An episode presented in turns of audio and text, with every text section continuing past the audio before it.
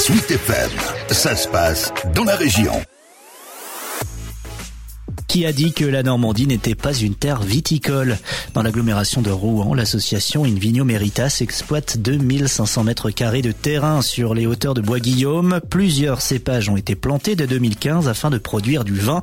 Philippe Rivals, président de l'association. On a pris euh, un cépage qui était conseillé par l'école d'agriculture de Mont-Saint-Aignan, le Gewürztraminer, parce que c'est connu pour donner du bon goût sur le terrain calcaire, donc un cépage traditionnel. Il y avait un deuxième cépage qui avait été donné par les Rotariens de, de l'île de White en Angleterre, en face de Dieppe. C'est le même territoire, le même terroir, un sous-sol calcaire, et le Bacchus, cépage Bacchus, devait donner un résultat correct.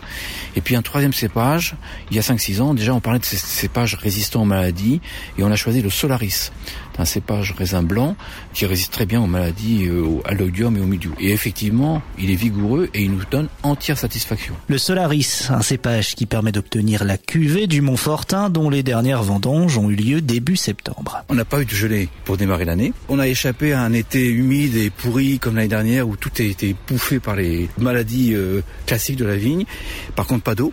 Bon, il y a eu des raisins et euh, on a récolté 440 kilos d'un raisin qui était riche en sucre à 190 grammes par litre, qui devrait logiquement amener un vin à 11 degrés 5. L'année dernière, on a fait un vin équilibré. C'est important que le vin soit équilibré. Il n'est pas trop acide, il n'est pas trop amer, il n'est pas trop astringent, il n'est pas trop euh, aromatique. Et le nez, on tire un peu sur le, les agrumes, un peu citron. Et euh, on a un vin plutôt minéral. On n'a pas réussi à abattre le taux de sucre, donc il était relativement doux il était assez plaisant parce qu'il y avait ce sucre qui restait en bouche. Et si l'association cherche avant tout à créer du lien entre les habitants du quartier, elle reste attentive aux projets viticoles qui existent dans la région, 35 au total. C'est bien, c'est courageux. Moi, je leur dis, écoutez, vous avez du courage, bravo, euh, parce que c'est beaucoup, beaucoup d'énergie, beaucoup d'espoir et parfois, bien souvent, beaucoup d'ingratitude, beaucoup de déception. Hein, qui sont, mais ça, je crois qu'ils le savent, qu'ils savent qu'ils ont, ils auront affronté des échecs. Et je pense que si leurs clients comprennent bien, ils peuvent quand même les aider et apprécier le vin qu'ils vont faire. Moi, j'en parle pour dire qu'il n'y a